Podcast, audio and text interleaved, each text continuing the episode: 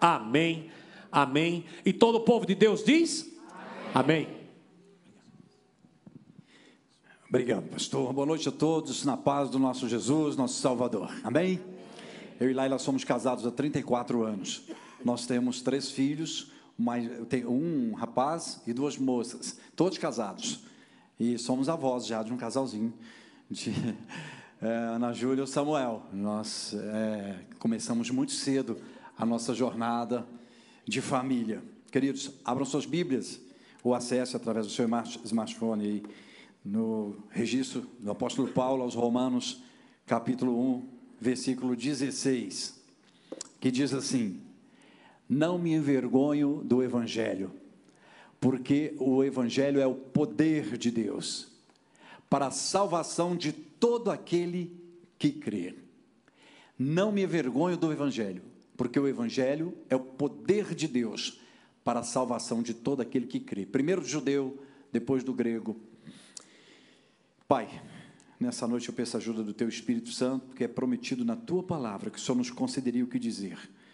Usa-me como boca à Tua disposição e que a Tua palavra cumpra os desígnios, os propósitos do Teu coração nessa noite, em nome de Jesus. Amém. Eu me lembro de um dia muito, muito marcante na minha vida. Era. O dia estava amanhecendo, eu não me lembro exatamente qual dia, mas era entre 5 e 6 da manhã. Lembro que o, o avião estava pousando no aeroporto de Guarulhos e eu desci do avião. Isso tem muitos anos. E eu peguei a minha bolsa no, na esteira, sentei no saguão. Eu vinha de uma viagem muito frustrado, carregando um peso, uma angústia terrível. E eu sentei, foi um dia, foi um dia muito triste, acho que foi o dia mais triste da minha vida. Foi a decisão mais dilacerante que uma amante de filhos, de esposa, de família pode tomar na sua vida. Eu sentei lá na cadeira do saguão e eu comecei a fazer hum, que os, o que os terapeutas chamam de terapia racional, né? um debate racional comecei a pensar na minha vida. Eu fui buscando lá nos meus arquivos, na minha memória, o início da minha paixão com o amor da minha vida, a Laila. E me lembrei de quando eu a conheci, eu tinha 17 anos, ela tinha 15 anos, lá em Brasília, a gente estava estudando. E essa paixão nos levou a uma identidade de projeto, e nós casamos com esse, com esse, com esse desejo de construir nossa família. E aí a gente colocou a serviço desse projeto de família, de ter filhos, de sermos bem-sucedidos. Nós colocamos nosso suor, nosso esforço, nosso dinheiro, nosso trabalho, tudo que tinha à nossa disposição, nós colocamos a serviço disso. E como deu certo? Né? A gente era muito apaixonado. E, e aí logo nossos filhos nasceram, os dois mais velhos, e os nossos sonhos estavam ali, fatiadamente sendo realizados homeopaticamente sendo realizados. E o meu trabalho, a minha carreira profissional de vento em popa, e aí me tornei um empresário, início de carreira, e aí comecei a ganhar dinheiro. Bons negócios, bons ventos, boas portas, boas oportunidades. Eu vim de uma família de classe média alta de Belo Horizonte, tive acesso às melhores escolas, à boa educação, não vim de família desagregada, em absoluto. Lá ele é amazonense, nasceu na selva mesmo. Custei para domesticar. Outro dia ela entrou em casa, vindo de Manaus, ela coordena um projeto de prevenção das drogas nas escolas. Ela veio de Manaus, entrou em casa com um arco e umas cinco flechas. De verdade. Está pendurado lá na parede. Aí eu olhei para ela e falei: O que é isso, filha? Falei, meu arco e as flechas que eu trouxe para mim são artigos de decoração. Eu falei, aqui dentro do nosso quarto você não vai dormir com isso. Porque eu pensei, vai que essa mulher acorda na madrugada e lembra de, de tudo que eu fiz com ela. Ela com esse arco, essas cinco flechas, não, vão dar, não vai dar certo. Lá ela veio conhecer televisão aos 12 anos de idade. Uma vez eu disse para ela, você não perdeu nada, né? não perdeu muita coisa. Filha de seringueiro, né? o pai transformou o Seringal num laboratório de selva, seduzido pelo narcotráfico. Ela morava ali na fronteira da Colômbia com o Brasil, se tornou um grande traficante internacional. O pai foi assassinado quando ela tinha 12 anos, se tornou órfã. A vida dela explodiu. Ela foi para a bebida também, para as drogas. Um período da vida dela. E tantas vezes cortou o seu pulso, tentou se matar, pendurado com faca, pendurado com corda, botou fogo na casa dela, foi internada, passou quase dois anos como louca num hospício. E quando ela foi enviada para Brasília, lá ela conheceu Jesus. E Jesus libertou a vida dela, ela orou, orou por toda a família. A mãe se converteu, casou com um pastor, é um casal de pastores no interior de São Paulo, eles são pastores de cinco grandes igrejas, são, são bispos na região lá. E aí nós começamos nossa jornada bem sucedida, com conforto, com vínculos afetivos muito fortes, com uma vida, do ponto de vista socioeconômico, muito bem sucedida. No auge de tudo isso, vivendo, vivendo essa estrada bem preparada, bem feita, todo mundo, todos que nos acompanhavam, minha família, a família dela, que assistia a nossa caminhada, eles sempre diziam que a gente reunia todas as condições é, humanamente falando, para poder ser, bem, ser uma família bem-sucedida. Mas no auge de tudo isso, eu conheci a cocaína, e entre um negócio e outro, uma viagem ou outra, com muito dinheiro e fazendo negócios, eu comecei a ter esses, esses momentos, né, esses gaps, esses espaços na minha vida, e preenchendo isso com esses atalhos de prazer. A cocaína. Eu achava que eu merecia aquilo. Aquilo para mim, eu olhava para as minhas presilhas sociais, meus papéis funcionavam tão bem como pai, sabe, como cidadão, como filho, como marido, né? Eu trabalhava tanto, eu suava tanto, eu tinha uma vida tão voltada para os projetos familiares, que eu pensei que eu merecia aquilo, um atalhozinho de prazer, e eu imaginava que nada poderia me tirar daquele trilho, ou daquela trilha, né? e a gente ia ser bem sucedido. Eu pensei, é uma experiência muito rápida. Então, entre um negócio e outro, nas minhas viagens, eu ia para o hotel cheirava cocaína. Às vezes ia para uma festinha com os colegas de empresa e cheirava cocaína. Mas eu fiz um cálculo muito errado. Né? E eu fiz um mergulho profundo no mundo das drogas pesadas. E aí comecei a viver uma vida paralela. Pai, filho, esposo, cidadão, né, empresário e usuário de cocaína. E eu fui mergulhando, e o mergulho foi tão profundo, eu sentia de verdade, de verdade, que tudo que nós sonhamos, eu chegava em casa às vezes às madrugadas, à noite, vindo de viagens, de muito trabalho, mas também de uso de drogas. E eu olhava meus filhos dormindo, aquele sono da tranquilidade, via minha esposa dormindo tranquilamente, e aquilo cortava o meu coração, a minha consciência doía, porque eu pensava que eles estavam naquele sossego, porque imaginavam que eu estava cumprindo, fazendo a minha parte, né, como pai, como marido. E eu não estava. Direitinho, da forma correta, eu não estava. E chegou um momento que eu pensei o seguinte: eu vou estragar tudo. Eu vou explodir tudo. Isso vai acabar. Eu pensei todo esse nosso projeto de amor, de família, de sossego, de planos, de vínculos afetivos. Isso está em risco. Eu comecei a perceber. Por quê? Porque eu não aguentava mais ficar sem a cocaína. Porque eu não ficava 20 dias sem usar cocaína. Depois não aguentava mais 15, depois mais 10, depois toda semana eu estava cheirando cocaína. E muita cocaína. Eu me trancava em hotel, em hotéis caros nessas viagens. Cinco dias, quatro dias, ininterruptos. Gastava absurdos de dinheiro mas eu ainda mantinha aquilo no anonimato, porque seria muito cruel se aquilo vazasse, né, se tornasse público para os meus sócios, para os meus pais, para a família dela e para ela. E aí eu resolvi parar, que eu acho que seria a decisão que todo pai de família tomaria no meu lugar. Né, vendo os filhos dormindo com tranquilidade, a esposa celebrando a minha presença em casa, eu pensei, eu não quero perder isso. Foi aí que eu descobri que eu estava lidando com algo muito mais forte que eu, muito mais forte que eu. Por isso que um dos nossos materiais, dos nossos, acho que um dos livros, o título é Mais Forte que o Crack. Porque eu percebi que eu estava lidando com uma força muito maior. Eu não estava lidando com um produto, não é um pó, não é um líquido, não é um fumo Isso é uma ferramenta terrível. E aí eu tentei parar sozinho, não consegui. E desesperado, porque eu imaginava que se eu não virasse aquela página, se eu não encerrasse aquela experiência insana, ia acabar tudo. E eu chamei a Laila e contei para ela. Desespero. Eu ali sentado na cadeira do aeroporto, me lembrando de como a Laila, naquela madrugada, quando ela ouvia de mim aquilo, quanta surpresa para a vida dela, quanta decepção, quanta frustração para ela, mas ela era muito parceira, muito forte, pelas experiências que ela já tinha passado. Ela disse: Não, a gente vai vencer isso, porque a nossa família é mais forte que isso. Mas nós nos enganamos. E aí, aquilo era muito mais forte que a nossa família também.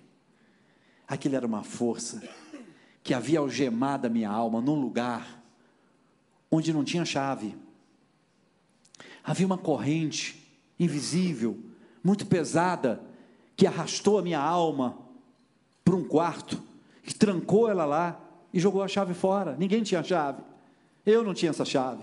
Minha esposa não tinha essa chave. Mas eu não sabia disso. Eu não conhecia esse mundo espiritual.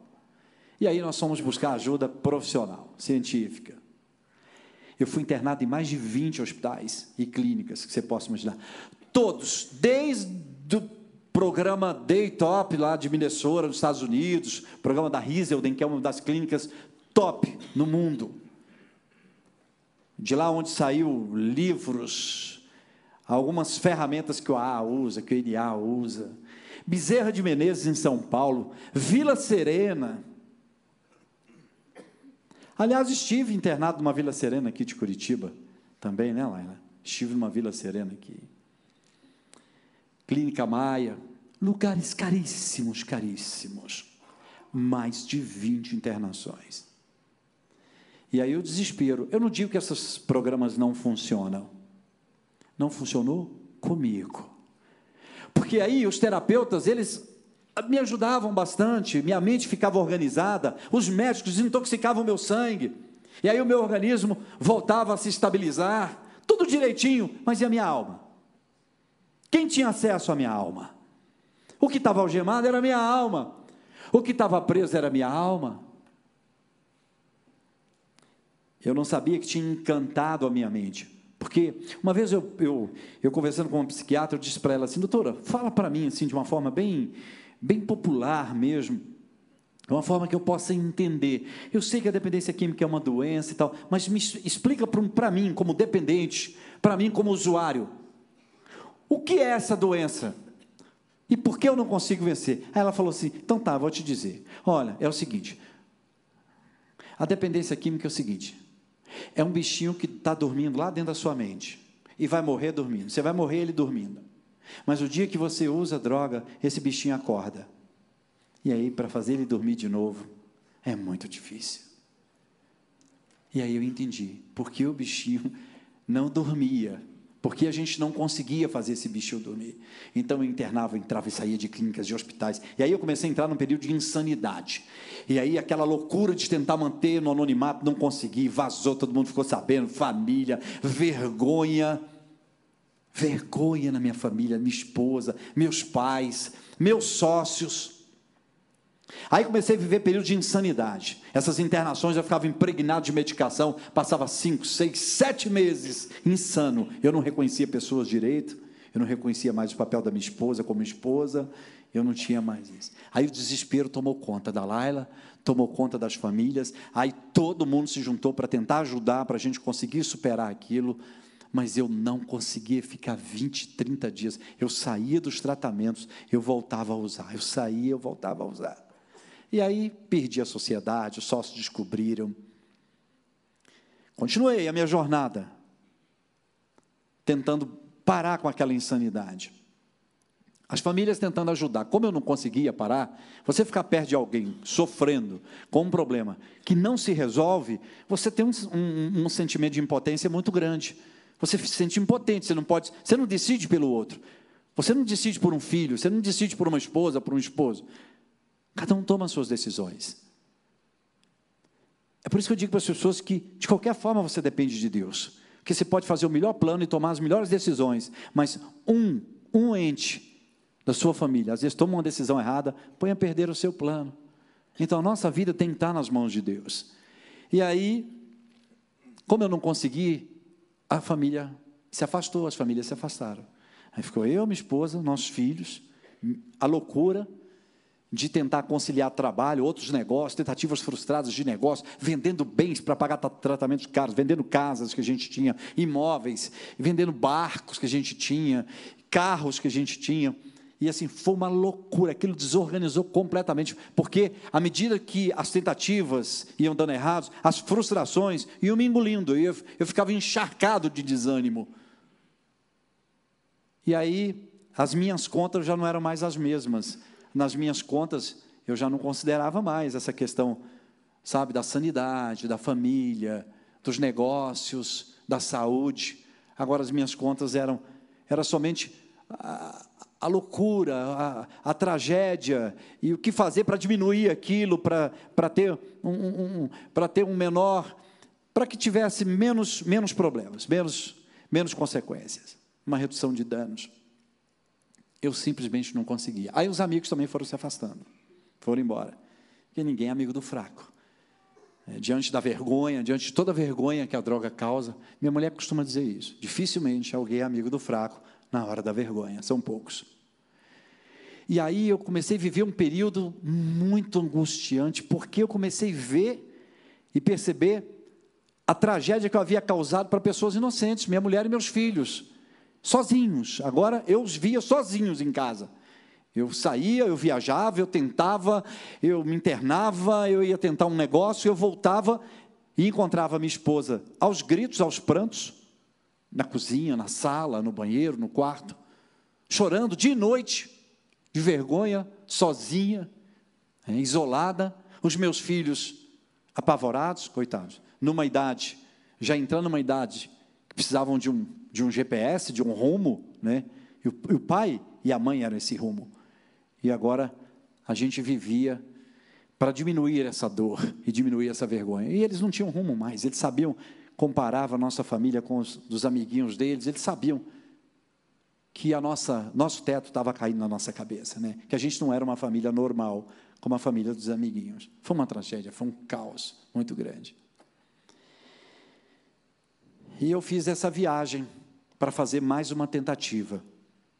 E aí eu não consegui. Quando eu voltei, eu estava nesse lugar que eu falei para vocês. Desci no aeroporto de Guarulhos, umas 5, 6 horas da manhã, sentei. E comecei a me lembrar de todos esses fatos, sabe? Lembrando da, da sequência da nossa história. Né? E eu imaginei o seguinte: que eu só tinha duas decisões para tomar. Ou eu me matava, ou eu sumia. Eu não tinha outra, eu pensei. Então, assim, se você ler os nossos livros, você vai você vai se deparar com coisas trágicas, mas muito trágicas. Você vai dizer, nossa, que dano terrível. Mas nenhum desses danos, nenhum, nenhum desses danos, e vou contar agora alguns para vocês, nenhum desses danos se compara, ou se comparou, ou poderia se comparar, com o desse dia no aeroporto, em que eu pensei o seguinte: eu não sou mais pai, eu não sou mais marido, eu não cumpro mais o meu papel, eu não funciono mais para isso. Não é justo arrastar minha família para esse abismo comigo. Eles não têm culpa disso. Eles vão morrer comigo. Eles não iam me expulsar da vida deles. E eu pensei, eu tenho que dar oportunidade para os meus filhos de ter um pai de verdade, para minha esposa de ter um marido de verdade. Agora, alguém chegar a esse cálculo, a essa conta, apaixonado pela esposa e pelos filhos. Quantas vezes lá ela tirou o revólver da minha mão, eu querendo me matar dentro do quarto, quantas vezes ela flagrou, às vezes, em consulta psiquiátrica, dizendo, doutor, me dá uma coisa para resolver, para ir embora logo. Ninguém vai saber que foi o senhor que me matou. Ninguém vai saber que esse remédio foi para morrer. Mas dá, eu morro em casa, a gente acaba com tudo isso. Eu não tinha essa inclinação para o suicídio. Eu, eu vim de uma família festeira, eu sou filho de árabes. Eu vim de uma família para cima. Eu não tinha essa inclinação, essa tendência. E eu pensei na hora, eu preciso ou eu me mato, ou eu sumo da vida deles. E eu tomei a segunda decisão. Eu levantei, limpei meus bolsos com documento, com tudo, joguei no lixo do aeroporto, saí, ainda bem vestido, e disse: Eu não vou ligar para ninguém, não vou avisar nada para ninguém, mas cedo ou mais tarde eles vão encontrar o caminho deles. E aí saí a pé, lá do aeroporto de São Paulo. Eles estavam morando ali próximo de Sorocaba. E fui para o centro de São Paulo. Saí a pé de manhã, cheguei à tarde no centro de São Paulo, andando igual um louco, na Marginal Tietê, rodovia Ayrton Senna. Depois, quem conhece ali, o centro da luz, ali perto da Cracolândia, aquele centro de São Paulo ali, perto da primeira igreja batista de São Paulo, na Praça Princesa Isabel. Fui parar ali. Não liguei para ninguém, falei, eu vou me misturar esse palheiro humano aqui. Uma, duas semanas eu estou morto, porque eu não tinha sido preparado para aquilo. Falei, eu não vou sobreviver nessas madrugadas de São Paulo, vai ser impossível. E fiz isso. Minha família, durante algum tempo, um, dois anos, me procurou desesperadamente em vários lugares. O meu cálculo era que em duas, três semanas a coisa ia se resolver. Mas ali eu fiquei quase oito anos da minha vida, vivendo como mendigo, como andarilho. Fiquei completamente descaracterizado, fisionomicamente falando. O cabelo cresceu, a barba. Eu saí de 90 quilos, que é o que eu peso, para acho que 59 quilos, 60 quilos. Eu era um cadáver ambulante nas ruas de São Paulo. Vivendo de lixo em lixo, comendo de lixo em lixo. Minha família procurou IML, hospitais, delegacias. Foi uma loucura. Dois anos, chegavam as notícias de que eu tinha sido morto, enterrado como indigente. Não tinha mais como, eles tinham que seguir a vida deles. E eles seguiram a vida deles, meus filhos cresceram longe dos meus olhos. Laila teve que pedir um divórcio unilateral, porque ela tinha que se resolver civilmente, tinha que assinar documentos. Então ela pediu um divórcio, o juiz concedeu unilateralmente o divórcio. Então eu era um homem divorciado e dado como morto, desaparecido, história encerrada. No dia do divórcio, que ela ia assinar, ela na antessala aguardando, ela escreveu uma carta se despedindo do nosso amor. Achei muito interessante depois quando eu li essa carta. E o título dessa carta é O Lugar Onde Moro. E a gente gravou um monólogo dela lendo essa carta. E eu pedi para baixar, vocês podem soltar o vídeo, o lugar onde moro, por favor, e a gente volta para encerrar.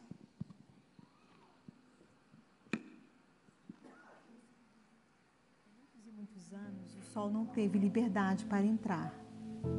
Um dia percebi um humilde, tímido raio transpassando pelas grades e vidros da única janela existente nesse lugar. Inclusive foi essa cena que inspirou-me a escrever essa reflexão.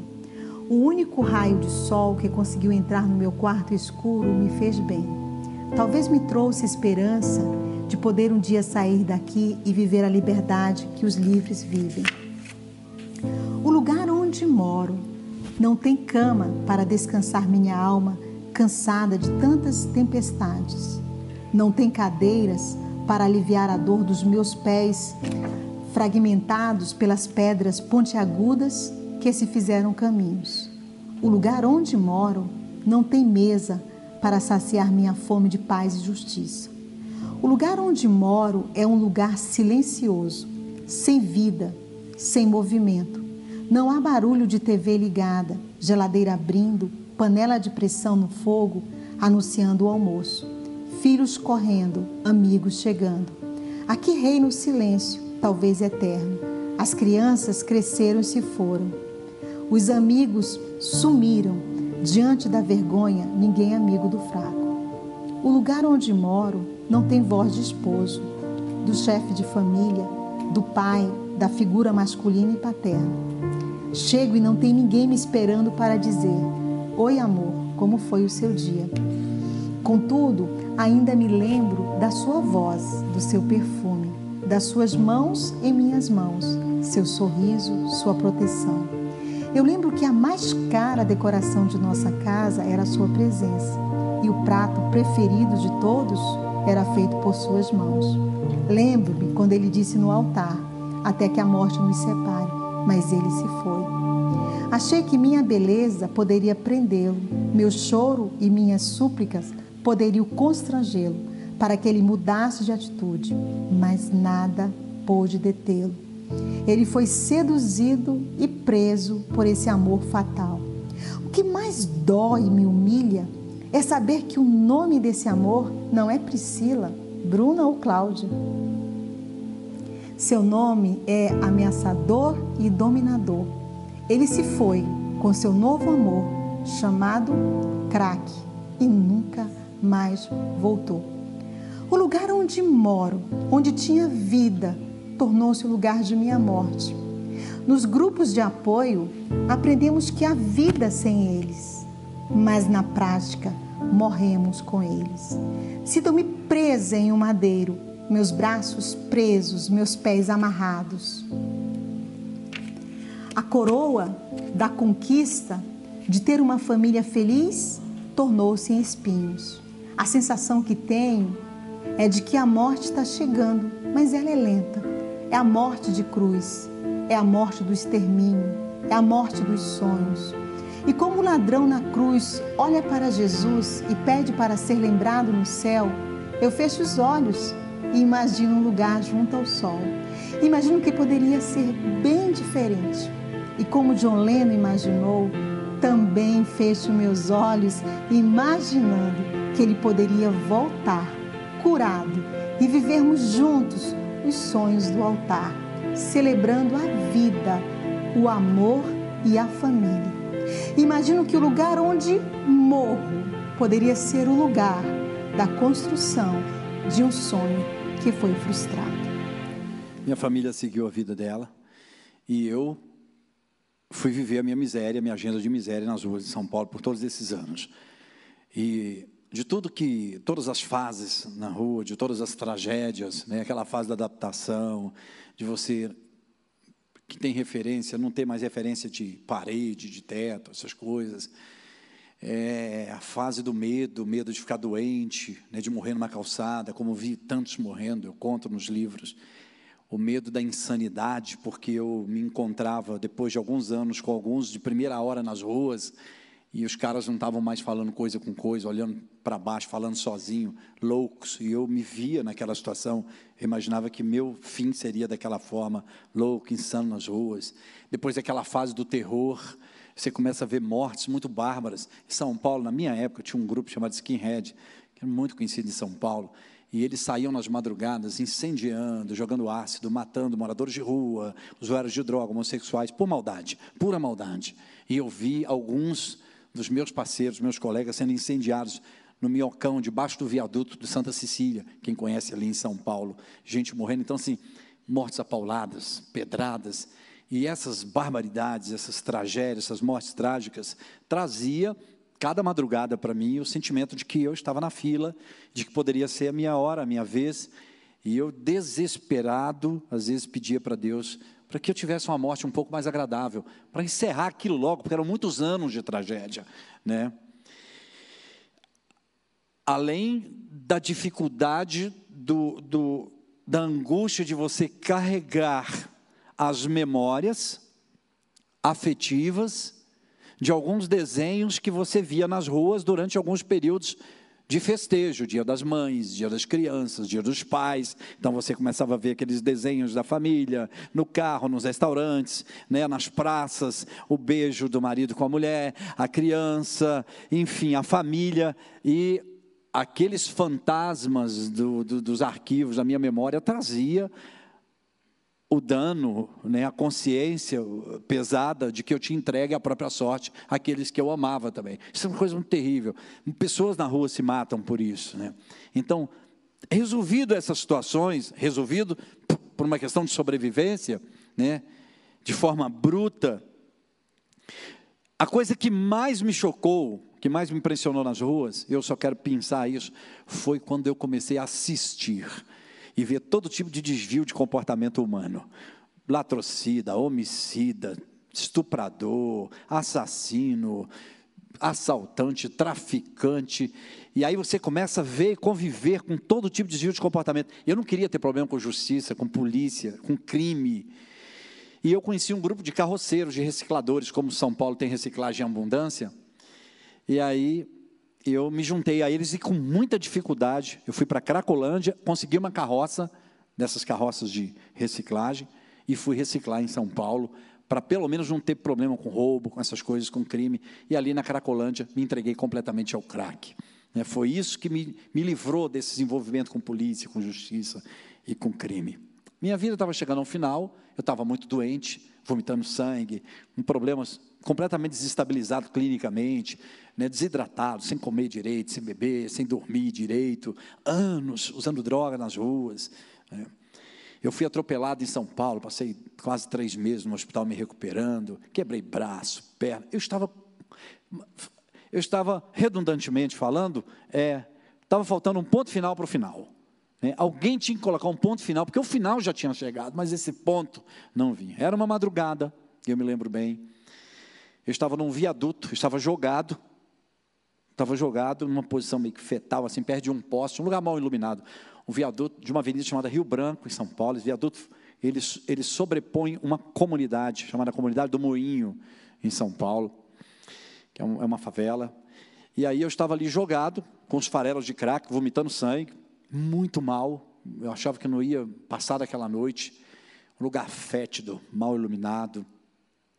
E eram umas duas para três horas da manhã, quando eu ouvia o relógio do Liceu Coração de Jesus, que ficava próximo da igreja de São Pedro, bater. Duas badaladas. Então foi a hora que uma mulher veio com uma Bíblia, acho que ela vinha de uma vigília, morava ali nas, nas mediações ali da, da do viaduto, ali da, do, do moinho, e ela estava cortando caminho na passarela do viaduto. Eu não oferecia perigo para ninguém naquela situação, aí que eu não oferecia mesmo, né? E aquela mulher passou por mim, naquela madrugada. Eu acho que ela ficou tão sensibilizada, ela ficou tão compadecida da minha situação, que ela voltou. Ela voltou, parou na minha frente. Eu estava assim, meus sentidos estavam meio descalibrados. Eu ouvia a pessoa muito longe, já estava perto, eu ouvia ela longe, a vista meio embaçada, eu estava muito ruim. E ela parou na minha frente, olhou para mim e disse: Moço, moço, ficou me chamando. Eu olhei para ela. E aquela mulher disse: Moço, eu não vou embora antes de lhe dizer o que eu tenho para te dizer. Primeiro, que eu não estou aqui sozinha, eu não estou aqui sozinha. O senhor está me vendo, mas eu não estou aqui sozinha, não, moça. Eu estou aqui com Cristo. E Ele está mandando te dizer, ela disse, o que Ele quer fazer. E aquela mulher foi lendo para mim um, cardápio assim de bondades que eu não ouvia há muitos anos né, na minha vida. E ela foi falando: Ele quer te tirar das ruas, transformar a tua vida, te libertar do crack, te dar dignidade. A mulher foi falando um monte de coisa. E quando ela encerrou, aí ela usou um outro verbo. Ela disse: Ele não só quer, ele está dizendo, como ele pode. E foi embora. Foi embora. Continuou a caminhada dela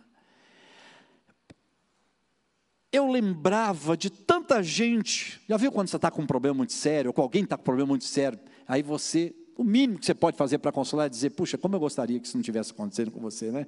Como eu gostaria de te ajudar. Mas você não pode, você se sente impotente. Tem coisas que você não pode fazer como ser humano.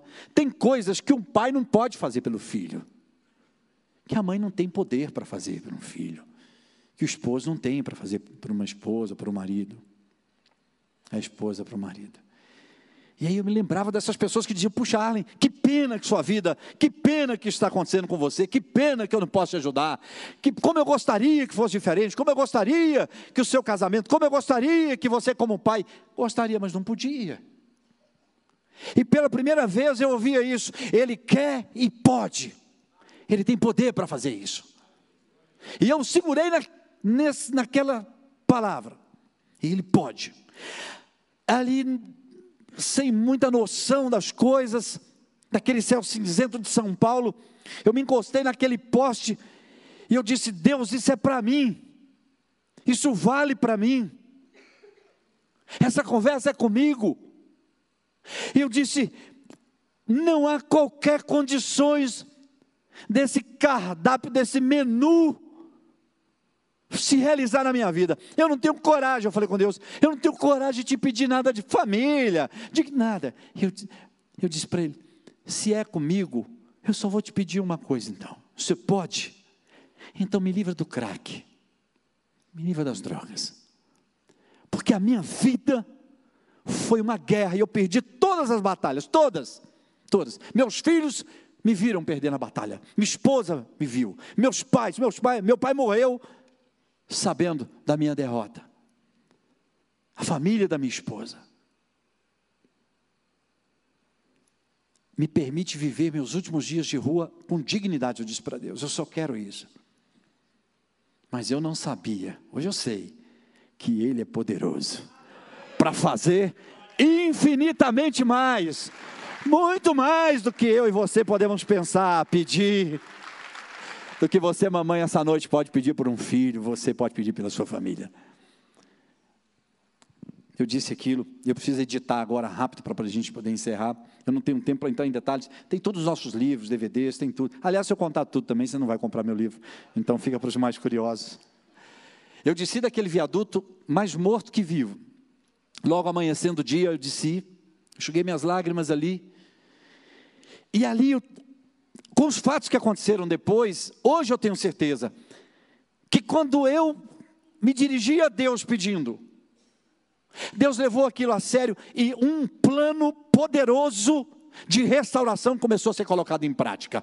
Eu não via, Laila não via, ninguém via, mas um plano poderoso começou a ser colocado em prática. É por isso que às vezes chega alguém comigo lá na igreja, pastor, e tal, e tal, não é muito tempo, não dá mais, não sei o que. Eu digo, irmã, você pediu, você falou com Deus.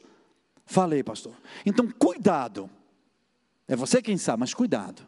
Às vezes Deus já tem, ah, já existe um plano poderoso em andamento, ninguém está vendo, mas no reino espiritual, a chave está liberando as algemas. As correntes estão sendo despedaçadas pela presença do Espírito Santo de Deus, pela unção de Deus. Então, cuidado que você pode atrapalhar tudo. E aí eu disse, eu estava numa rotatória jogado num gramado, dia e noite. Ali, passava o dia jogado ali doente, e a tardezinha para a noite, eu ia para um farol, para um semáforo, pedir uma esmola, uma comida, para me manter de pé até outro dia, até morrer. Eu não estava aguentando mais puxar a carroça, é, empurrar a carroça, nada, mais nada. Estava muito doente, estava morrendo mesmo nas ruas. Um esqueleto. E aí, eu não tinha mais curso respiratório, eu ficava. O crack tinha tomado conta do meu pulmão. E aí, na segunda noite que eu fui na rotatória, a tardezinha para a noite, do outro lado, no outro sinal, outro semáforo, um casal, olhando lá de dentro do carro, no outro, no outro semáforo, como a rotatória eram vários semáforos. E ele era um senhor que me conhecia antes, durante e durante antes e durante o problema e sabia que eu tinha sumido há muitos anos dos meus filhos. Conhecia minha filha, sabia onde ela estava morando em São Paulo. Minha filha já estava morando na freguesia do O em São Paulo. Mas eu estava muito descaracterizado. E ele ficou olhando. Aquela figura sinistra. É, será que é? Será que não é? Falou com a mulher dele: Olha, lembra aquela história da menina, está lá, e tal, tudo. Será que não é ele? Pelo sim, pelo não, ele postou uma mensagem para minha filha do meio e disse: Vi alguém parecido com seu pai, acho que vale a pena vocês recomeçarem a busca. Vê como Deus, como a cadeia de eventos conspira para esse grande projeto de restauração de Deus. E aí ele põe a mensagem para minha filha, a minha filha se desperta, né, num êxtase de, de desejo de, é, de querer me encontrar e saber o que aconteceu, se é verdade, se não era. Ela, ela hoje ela, ela sempre disse para mim, pai, eu queria, se eu tivesse morrido, pelo menos saber onde o senhor estava sepultado. A gente queria pelo menos terminar essa história, né? E aí ela come, começa as buscas de carro na região lá não sei se no mesmo dia ou no segundo dia de buscas, junto com a Laila. Né? A Laila veio lá de Sorocaba, de Boituva, se juntou a ela para isso. E aí, no segundo dia, umas oito horas da noite, eu estou em pé, aquela figura, né? sete meses sem tomar um banho. Eu contei, isso foi contado, tinha sete meses que eu não tomava banho. Eu fedia de longe, mas fedia, irmãos. Eu não tinha coragem de chegar numa padaria, numa lanchonete, não tinha, eu sabia, eu tinha consciência. A gente acostumou, o fato acostumou, mas eu tinha consciência de que, de que, de que eu fedia demais. Eu não conseguia chegar para pedir nada, absolutamente nada. Às vezes, às vezes eu ficava do outro lado da rua, o rapaz da lanchonete, com medo de eu atravessar, mandava alguém levar uma coxinha para mim. Foi melhor servi-lo lá, porque não vai ficar bom isso.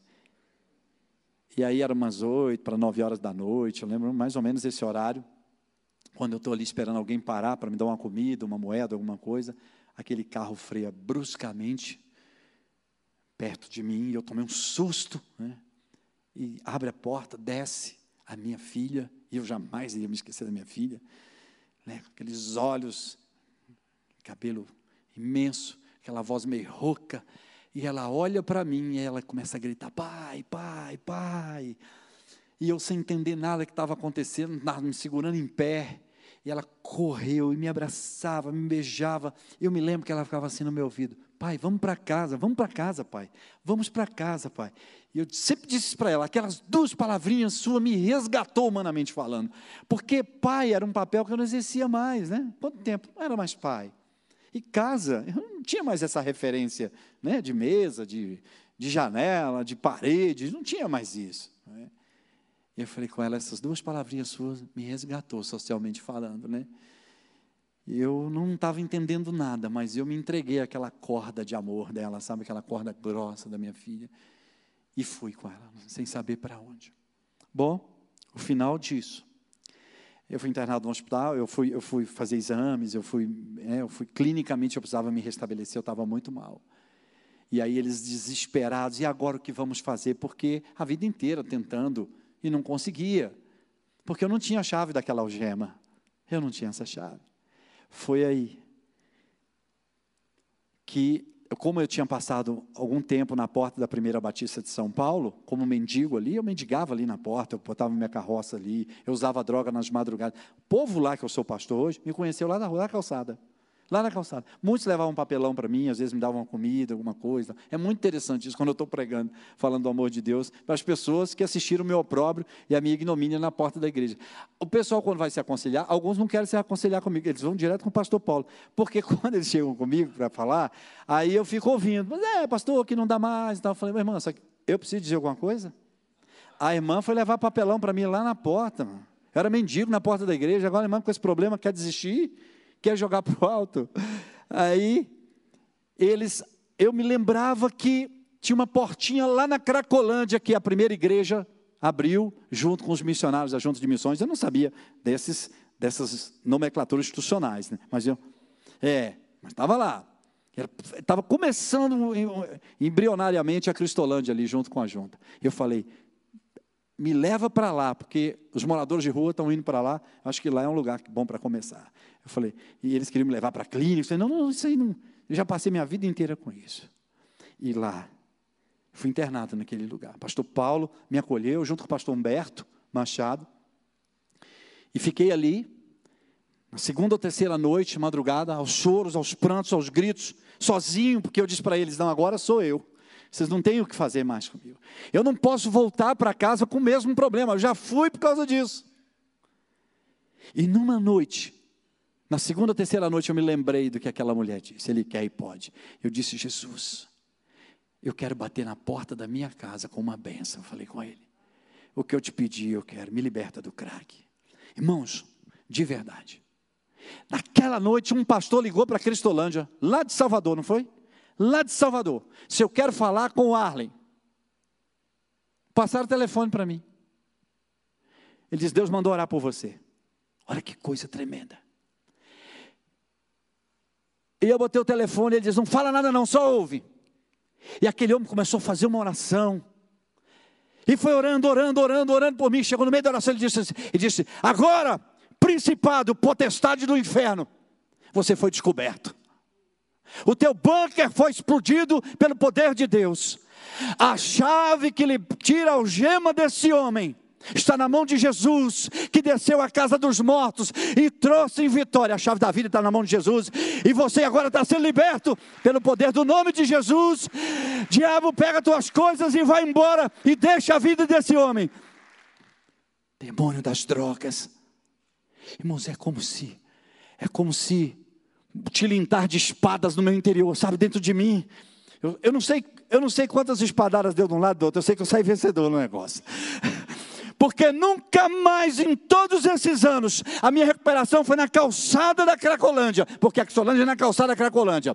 Com um mês, dois meses, com fumaça de crack no nariz e pregando o evangelho para os meninos. Eu chegava para pregar, meu apelido era cabeludo, que tinha um cabelo grandão. Chegava para falar com eles, eh, aí eles diziam assim: Ô cabeludo, peraí só um pouquinho. Aí ele dava um trago no crack, aí voltava. Agora pode falar. Eu digo, mas agora você está brisado, como é que eu vou falar? Assim, pregando com eles. Jesus me libertou. Nunca mais na minha vida eu tive vontade de usar drogas para a glória de Deus. Mas aí vem os mimos de Deus, o poder do Evangelho de Cristo. Traz Laila. Olha que milagre, irmãos. Pensa que a libertação do crack é que foi um milagre? Milagre é uma mulher bonita igual a minha, morena. Uma índia bonita igual essa. Voltar solteira. Com tanto homem dando sopa aí.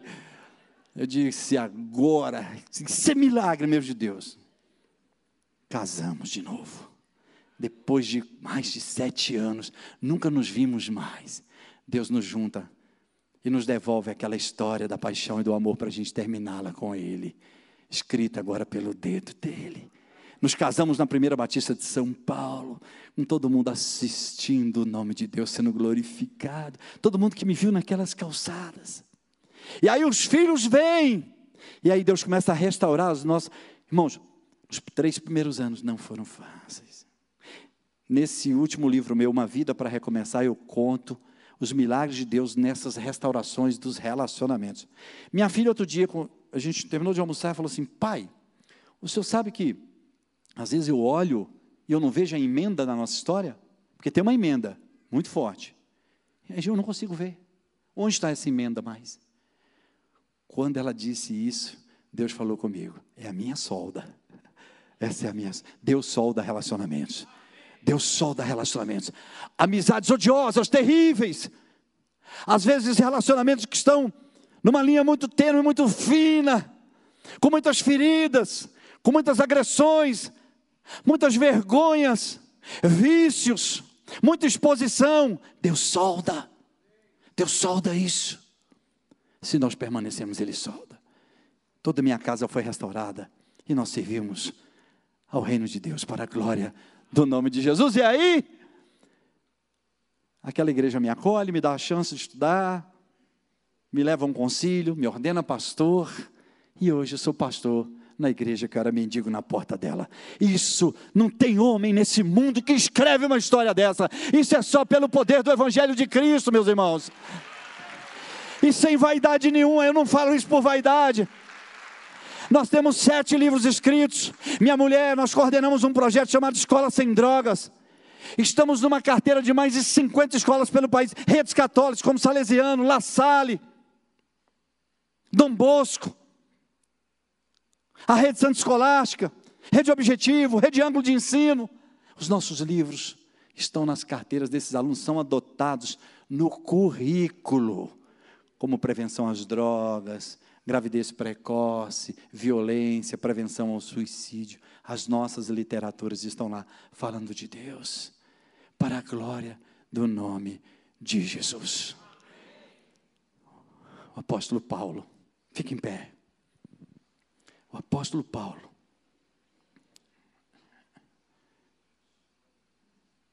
nasceu em Tarso, família com dupla cidadania, instruído na cultura grega, criado na ciência grega. Vai para Jerusalém, estuda nas melhores escolas rabínicas. Se torna um conhecedor, um doutor da lei. Homem viajado por todo o mundo, homem altamente culto, abriu um monte de igreja, fez um monte de coisa, e aí chegou o momento dele explicar o evangelho para ele, para os amigos, para a igreja, para as pessoas, para os irmãos. Ele precisava explicar o Evangelho. O que era o Evangelho para ele? Agora imagine os arquivos de um homem desse, a mente de um homem desse. Podia ter feito um tratado teológico. Uma carta imensa, um livro dizendo que o Evangelho. O Evangelho são as viagens que eu fiz, são as igrejas que eu abri, são os cultos que fizemos. O, o Evangelho são as roupas que usamos, o Evangelho são as almas que ganhamos. Não! O Evangelho foi o que eu aprendi aos pés de Gamaliel. O Evangelho está na cultura. Não! Ele não usou nem a cultura. não usou, não usou nada disso. Quando ele precisou explicar o Evangelho de Cristo para as pessoas, para os romanos, ele sabe que ele se lembrou?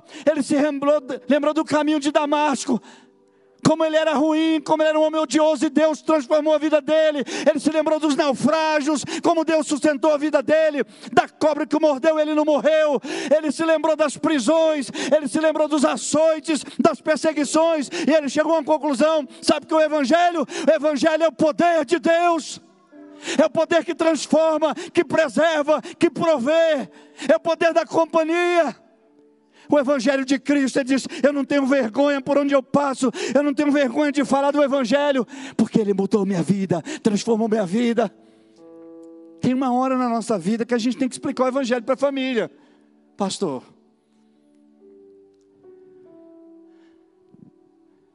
Vocês não têm ideia do trauma, do dano com os meus filhos.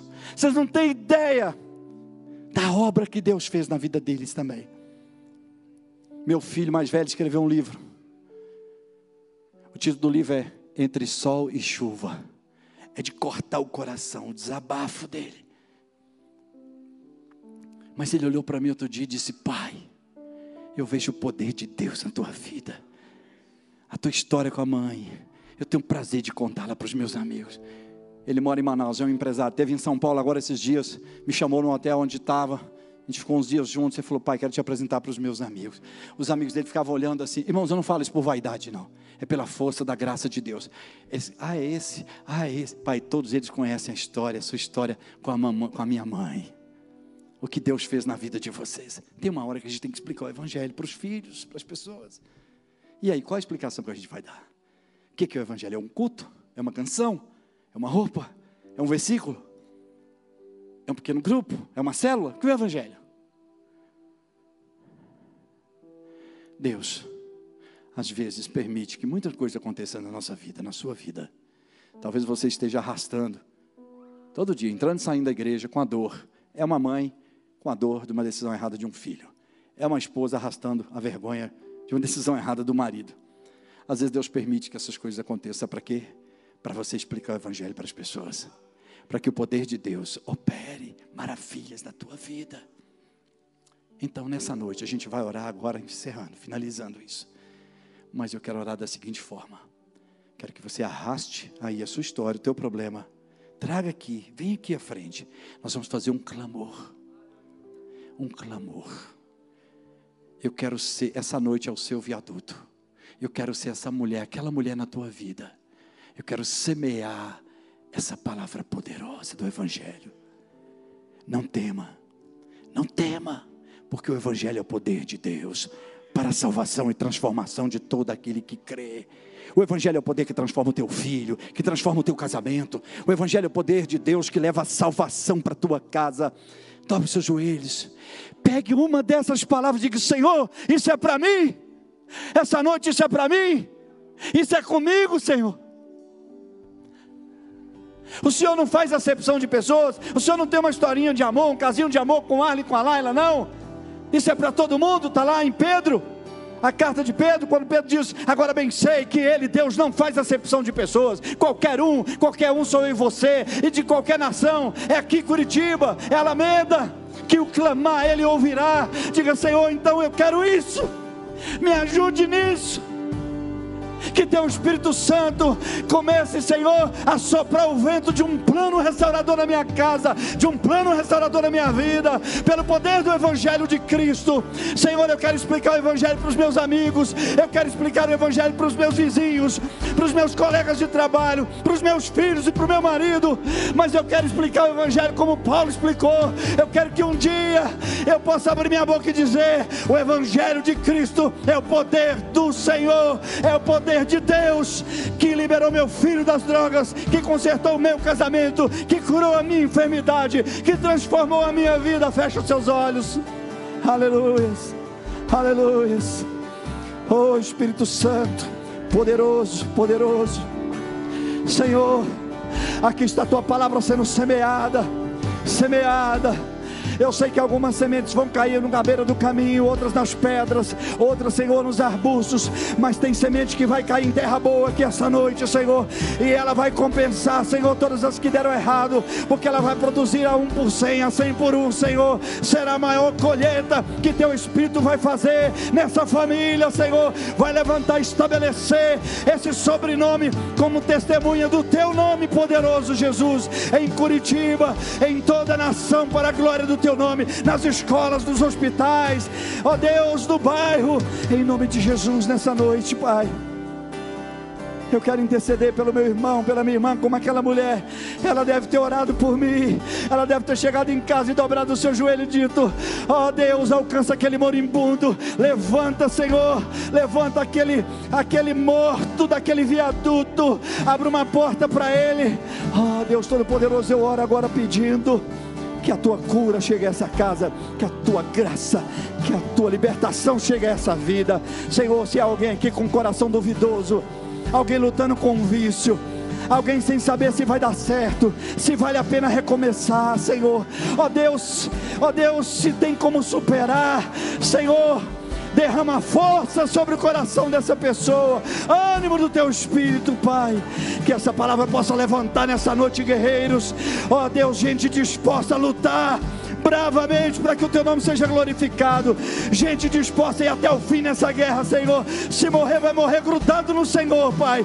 Ó Deus, Espírito Santo de Deus, nessa noite, eu oro para que, Senhor, ó Deus, tu, tu desembaraces os caminhos desse homem e dessa mulher. Se alguém nessa noite, Senhor, sem saber como vai pôr pão na mesa essa semana, se alguém com uma história, Senhor, ó Deus, de pânico, de depressão, Senhor, escondido na escuridão da angústia, Senhor, da sombra da sua alma.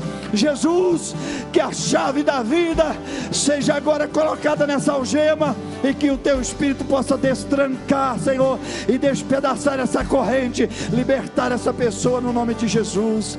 Essa é a minha oração, Pai. No nome de Jesus, para a glória do teu nome, Senhor. Aleluia. Você crê nisso? Você crê? Não deixe o diabo roubar isso de você.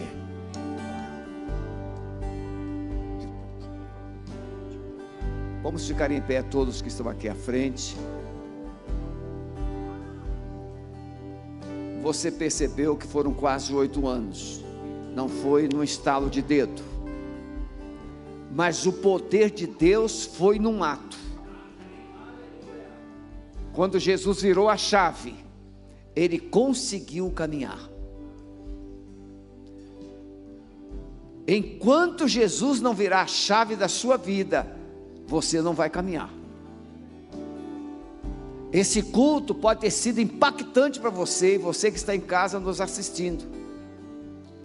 Mas se você não permitir Jesus virar chave, ou seja, Satanás tem que sair, os demônios têm que sair, e o Espírito Santo de Deus precisa entrar e governar sua vida. Mas como é que acontece isso? Quando você verbaliza. Então hoje Deus semeou uma palavra de fé, de poder na sua vida. Mas você precisa deixar esse poder agora agir dentro de você. Por isso que Paulo diz: é o poder que implode toda a força do demônio e traz uma chama de vida para dentro de você.